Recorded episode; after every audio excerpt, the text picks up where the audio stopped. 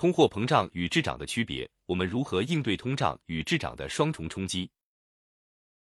通胀及通货膨胀，意思是钱印的太多，超过了对应的生产价值，所以钱被稀释，钱不值钱，购买力下降。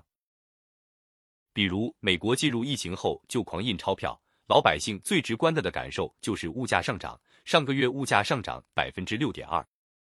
如果仅仅是单纯的温和性的通货膨胀，还没那么可怕，因为至少大多数人的收入也会一起膨胀，所以小幅度的通胀并不可怕。比如每年三至五个点的通胀，甚至还有利于刺激经济增长。只要就业稳定，市场有活力，就不怕。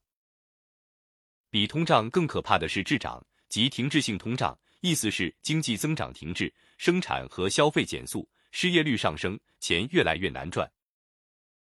与此同时，物价却越来越高，这就好比不但路特别难走，还要背负沉重的负担，不但收入下降，支出还要上涨。不但追不上物价上涨速度，还要拖着一个巨大的包袱——债务，收入下降，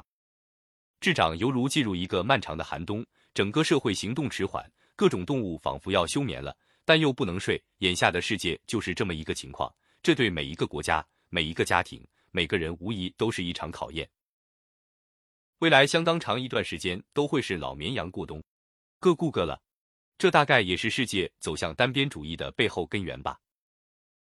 当滞胀来临，大家的表现就是不敢花钱了，不愿意花钱了，能不花的钱尽量不花。这样的结果就是经济流动性差，就像一条河一样，不流了就会进入一个恶性循环，没人买东西，企业订单不足，破产倒闭，工人下岗，经济持续走低。当滞涨发生时，口红经济将大行其道，即越便宜的定期卖的越好，非必要的或溢价高的商品越来越无人问津。在这样一个背景下，我们能做的就是开源节流，减少负债，拓宽收入渠道，结硬债，打硬仗，深挖洞，广积粮，打一场持久战。那些具备可重复销售、边际成本递减的商品，可以很好的抵御这种大环境。比如前段时间，华为 CEO 于程东分享的一个案例：某位开发者靠着一款表盘从华为分得一千三百万元分成，而这款表盘的售价仅需六元钱，无论经济如何滞涨。也是绝大多数人承担得起的消费，所以有超过三百万人下载了这款表盘。未来就要做这样的事情，即创造一个非常便宜但可以重复销售无数份的商品。只有这样才能应对通货膨胀和滞涨带来的双重冲击。而互联网和数字化领域无疑是打造此类商品最佳的土壤。第一是轻资产、知识和技能创业所需的资金成本几乎可以忽略不计。第二就是可重复销售，实现边际成本递减，利润递增。第三就是极低的价格，聚少成多。普通人也许不具备这么专业的开发能力，但你可以做 PPT，做电子书，做网课。必须要做能实现不在场收入的第二职业，就像上面提到的那位开发者一样，他完全可以一边在大厂上班，一边做自己的数字商品，妥妥的被动收入，全职可以确保他的生存。副业能够帮助他发展双保险，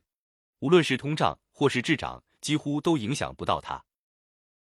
总之，不能把鸡蛋放在一个篮子了，必须拓宽收入渠道，增加收入的多样性。副业刚需可以说已经成为现实，因为在滞涨的大环境下，一旦主业出现问题，就会雪上加霜。两年前我就有这样的预感，所以开发了网校平台和数字市场平台两个项目。为更多的普通人提供知识技能变现、数字作品变现的渠道。如果你是某个领域的专业人士，或者精通某项技能、某种专业知识，能够创作某种数字作品、字体、插画、电子音乐、视频、网站主题、插件、软件、语言包，可以入驻进来。是时候开始布局了，只有未雨绸缪，方能处变不惊。